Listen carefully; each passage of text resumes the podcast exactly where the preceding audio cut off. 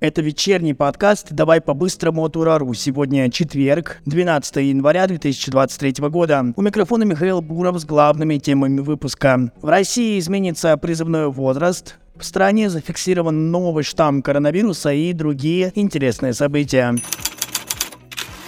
Новая система призывного возраста в России может начаться уже в 2023 году. Об этом заявил глава Комитета Госдумы по обороне генерал-полковник Андрей Картополов. Цитата. «До начала весеннего призыва каждый военный комиссариат должен будет разобраться, сколько людей у него подпадают под новые требования». Конец цитаты. По его словам, сначала будут призывать в армию по так называемому смешанному типу. Он уточнил, что это касается людей в возрасте от 18 до 30 30 лет. По его мнению, повышение призывного возраста в России будет происходить поэтапно, а сам процесс займет от 1 до 3 лет. Основная суть заключается в том, что военным комиссариатам нужно будет обновить все данные о призывниках согласно военному заданию. Картополов подчеркивает, что нововведения будут вводиться поэтапно. И может быть изначально будет так, что половина призывников в момент призыва будут в возрасте от 18 лет, а другая половина в возрасте от 20 21 года. Участников спецоперации выдвинут на выборы в 2023 году в органы законодательной и исполнительной власти. Об этом сообщают ведомости, ссылаясь на источники, близкие к администрации президента. Кандидаты сделают акцент на военной составляющей, пишет газета. По словам источников, люди, участвующие в специальной военной операции, показали себя патриотами и у них есть все шансы начать политическую карьеру.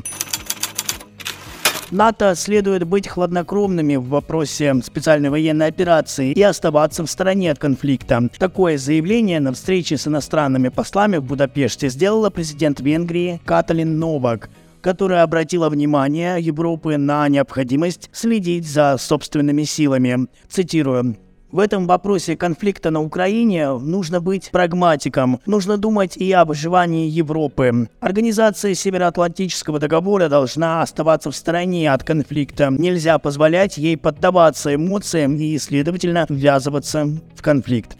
Конец цитаты. Она также сделала акцент на том, что Венгрия ожидает понимания ее позиции. В разных культурах по-разному принимаются разные решения, но Венгрия их уважает. В ответ она ожидает того же – уважения к ее культуре и ее решениям со стороны других, высказалась Новак.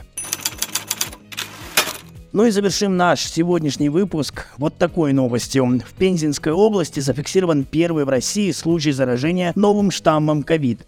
Кракен.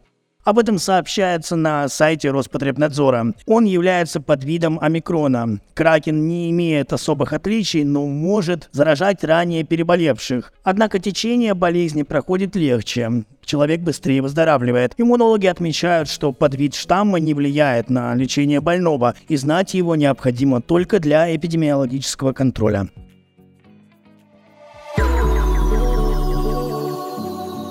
Что же это все самые важные новости, о которых мы хотели вам сегодня рассказать. Напомню, что еще больше новостей вы можете прочесть на нашем сайте ura.news. Обязательно подписывайтесь на наши каналы в Telegram, Рутюб и YouTube. Также подпишитесь на сообщество ВКонтакте. И спасибо, что слушаете нас на Яндекс Музыке. Ну а я прощаюсь с вами до завтра. Не забывайте, что здесь мы обсуждаем самые яркие события дня. Это был подкаст «Давай по-быстрому» и Михаил Буров.